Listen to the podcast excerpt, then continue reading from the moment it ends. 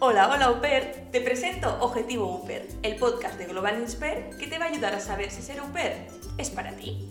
Juntas vamos a desmentir mitos y sobre todo hablar sin rodeos sobre la experiencia. Vamos, de todo lo bueno y lo no tan bueno que tiene el programa Uper. Yo soy Sonia, he sido Uper en Irlanda y desde 2017 este mundo se ha convertido en mi pasión. Me encanta guiar a Upers que como tú se están planteando si vivir esta pedazo de aventura. pero que no tienen nada, nada claro por dónde empezar. Pues bien, te lo voy a poner súper fácil. Empieza por aquí. Hola, Per. ¿Cómo estás? Bienvenida al primer episodio del podcast Objetivo Per. Vamos a empezar fuertecito, dando caña aquí al, al mundo Per, con una frase que leí en un grupo de Facebook, ¿vale? Y que he escuchado en otras variantes. En concreto, la persona que lo publicaba preguntaba, ¿es cierto que ser au pair es una nueva forma de esclavitud moderna? ¿What? Nueva forma de esclavitud moderna. Yo me quedé a cuadros cuando lo vi. Y decía que también lo he oído en otras variantes, ¿vale? Del tipo, em, es que ser au pair es un abuso, es que debería ser ilegal, es que tienen a las supers como esclavas, bueno, de este estilo. Lo primero, antes de continuar, ¿vale? Para, para no asustarte, ya te digo que no. El programa OPER no es una nueva forma de esclavitud moderna, ni de cerca. El problema viene, pues, cuando no se cumple lo que exige el programa, ¿vale? Ahora voy a hablar más de ello. Lo primero que tengo que decir es que muchas veces las personas que dicen este tipo de comentarios ni siquiera han sido UPERS. Mm, seguramente, bueno, puede que hayan escuchado una noticia puntual o tienen un conocido, un familiar, una amiga que tuvo una mala experiencia pues porque la familia eh, la tenía trabajando muchísimas horas, limpiando la casa entera, mm, no le daba suficientes días libres, ¿vale? De este tipo que a veces pasa. Claro, mm, escuchas esto y dices, Polín, eso sí que se acerca casi a, a la esclavitud. El primer consejo, informaros siempre, siempre de quién es la persona que te está aportando esta información y si realmente sabe sobre ello o en este caso si realmente ha vivido pues, la experiencia OPER, que sería lo suyo. ¿Vale? Yendo a la frase en sí, pues me he ido a Google. me he ido a Google y he mirado definiciones de esclavitud moderna.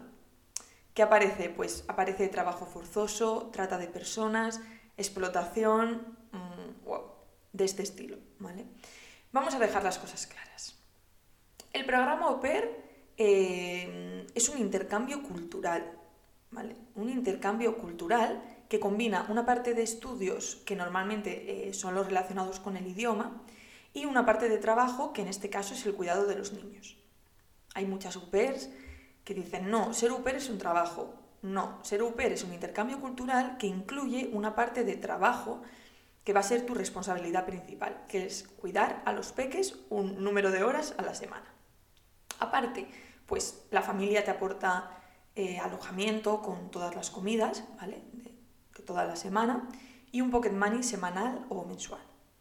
Eh, la parte de pocket money, bueno, viene siendo como una paga bastante simbólica para que, pues, aparte de, de, obviamente todo lo que ellos ya te pagan, pues tú tengas tus pequeños ahorros y puedas conocer el país, salir con otras au pairs, ir de compras, pagarte tus clases de idioma, vamos, mm, todo lo que quieras.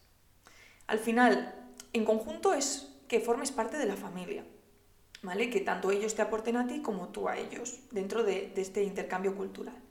Teniendo esto como base, ¿qué ocurre? Pues eh, que en ocasiones las familias no siguen lo estipulado en el programa. Y es así. Se aprovechan de la condición de las au por estar en un país diferente, porque estés con otro idioma, que obviamente no tienes el nivel de un nativo. Em, en, conclusión, yo diría que se aprovechan de que estemos como más indefensas, por decirlo de alguna manera, ¿vale? Y esto es así, ya está. Hay familias malas, no, no, son la mayoría, por suerte, pero las hay. Y te lo está diciendo eh, la persona más confiada del planeta. Vamos, al principio me costaba creer que realmente pudiera haber familias que se aprovecharan de esta manera que, hicieran este tipo de cosas, pero después de tantos años pues hablando con au incluso de haberlo visto yo en primera persona durante mi experiencia au pair, pues es así, ya está, ¿vale? No te lo digo para asustarte, obviamente.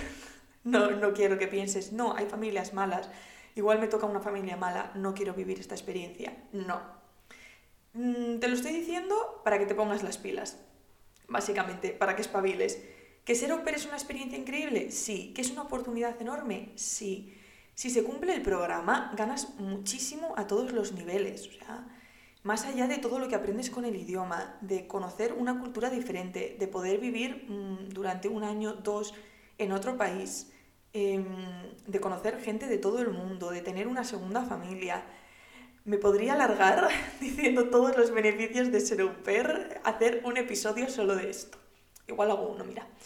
El caso, que como pair vas a ganar muchísimo, ¿vale? Además, por supuesto, como comentaba, tienes unos derechos que incluyen pues la cantidad de pocket money semanal, tiempo para acudir a clases de idiomas, no trabajar eh, cuidando a los niños más de 45 horas a la semana.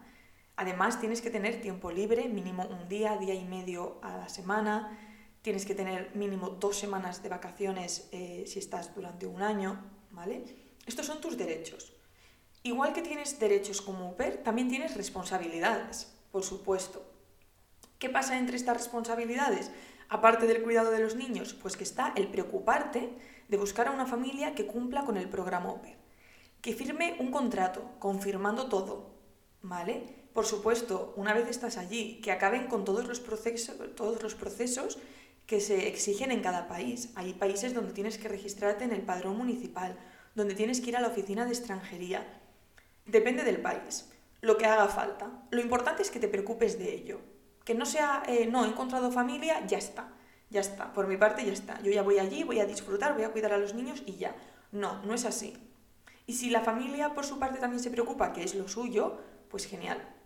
Entre todos eh, haréis, eh, seguiréis todo el proceso bien, lo completaréis y todo irá genial, ¿vale? Pero a veces, como te estoy diciendo, no es así.